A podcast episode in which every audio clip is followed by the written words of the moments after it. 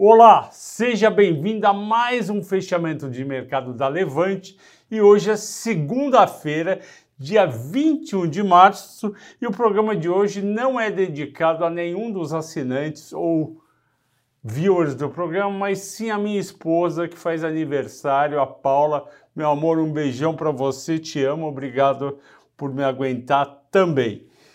Vamos lá, Ibovespa fechou com alta de 0,73, descolando do mercado americano. O mercado americano fechou em queda de 0,40, o Nasdaq 0,60, o Dow Jones. E por que, que o mercado americano caiu?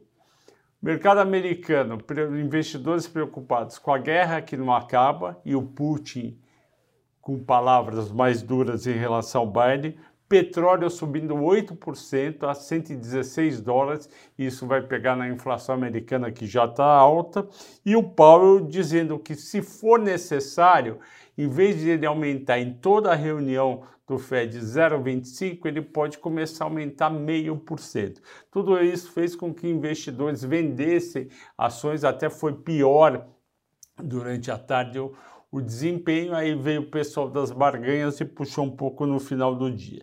Aqui, de novo, as commodities, minério de ferro subindo 2,5% e o petróleo, como eu disse, 8%, mas na verdade o petróleo era 4% de manhã de alta, 5% na hora do almoço, 6% no meio da tarde e 8% no final, então foi batendo paulatinamente.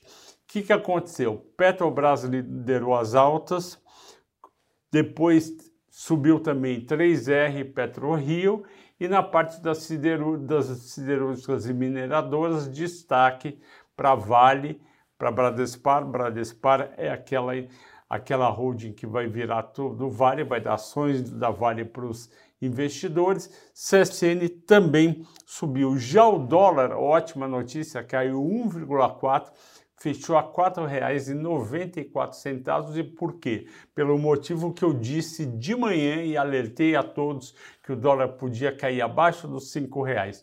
Na quinta-feira, dia 17, os, os investidores estrangeiros no líquido de compras e vendas compraram 1 bilhão e 600 milhões de reais a mais. Eles vê, e como é D2 a liquidação, compra na quinta, e paga na segunda-feira. Hoje eles tiveram que trazer dólares para transformar em reais e pagar essas ações compradas na B3. Com isso, pressão vendedora no mercado, os brasileiros que não são bobos abaixam o preço do dólar e compram mais barato. Isso vai durar enquanto tiver esse fluxo. Quando parar o fluxo, para, porque lá fora, diga-se de passagem, o dólar subiu 0,30. Vamos ao destaques, eu já falei os de alta, né? Petro 3R, Bradespar, Vale SSN. Destaques de baixa. BID 11 menos 8%. O Inter não tem jeito, é aquela mesma historinha daquele, daquele fundo, se não me engano, é o Península Sul do Rio de Janeiro, que está mega alavancado no Inter e com isso, às vezes o papel cai um pouco, ele é obrigado a cobrir e aí acaba caindo demais ou ele tem que vender porque chama a Marte, ele precisa pagar essas margens.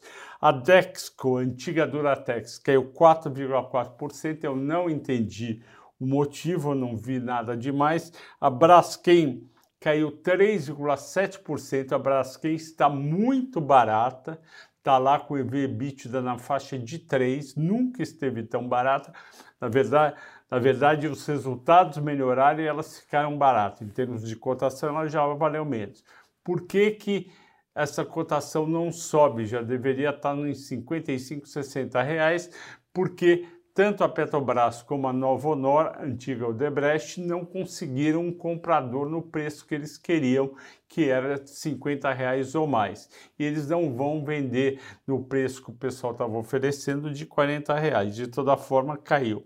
Pets caiu 3,7%. Eu analisei no final de semana todo o resultado dela. O resultado foi bom, em linha com o terceiro trimestre E a Pets é uma empresa de alto crescimento. A gente não tem que olhar só o resultado do trimestre em questão, a gente tem que olhar o crescimento da empresa. Para vocês terem uma ideia, a Pets terminou o ano com 168 lojas e vai inaugurar mais 50, ou seja, só de loja vai aumentar em quase 30%. Isso daí significa receita maior. Além disso, a Pets vai estar integrando as quatro empresas que ela adquiriu nos últimos sete, oito meses, que foi é, Cansei de Ser Gato, a Petix, a Zidog e a, a outra não estou lembrando o nome, e essas empresas vão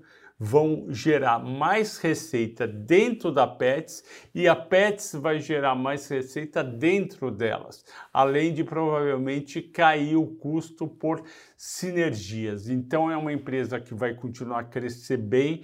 Ela cresceu ano passado de 1.4 bi de receita para 2,1 bi, uma empresa de crescimento, ela está cotada 2,9 vezes o Price Sales Ratio, que em português é preço valor de mercado sobre vendas e está num preço ainda bem atraente, principalmente para esse crescimento de 2022 e ela é uma empresa varejista do setor de pets que cresce muito e que não depende de juros para suas vendas. Além disso, teve a Suzano caindo 3,7% também. A Suzano é uma baita empresa, mas infelizmente, quando cai o preço do dólar, cai a receita da Suzano e cai a margem da Suzano. Os, os investidores vão lá e vendem o papel, mas é uma excelente empresa e pode daqui algumas semanas tornar-se uma opção de compra. Destaques dos assinantes da Levante. Vocês pediram Vale 3. O destaque de Vale 3 é tranquilo. Ela apresentou ótimo resultado no quarto trimestre, resultado recorde, está com uma dívida muito baixa, de 10 bilhões de reais, é quase nada. O aumento do preço do minério de ferro para 150, 155, 145 dólares, vai fazer com que os resultados do, do segundo trimestre, principalmente, sejam muito fortes. Ela vai continuar a pagar bons dividendos. Ela pagou 3,70 de dividendos agora 16 de março, semana passada. Deve pagar alguma coisa em torno de R$ 2,00 em agosto. Portanto, a empresa está muito bem. Pergunta para você, Flávio, está R$ 98,00 a ação. Pode ir a R$ 100,00? Pode.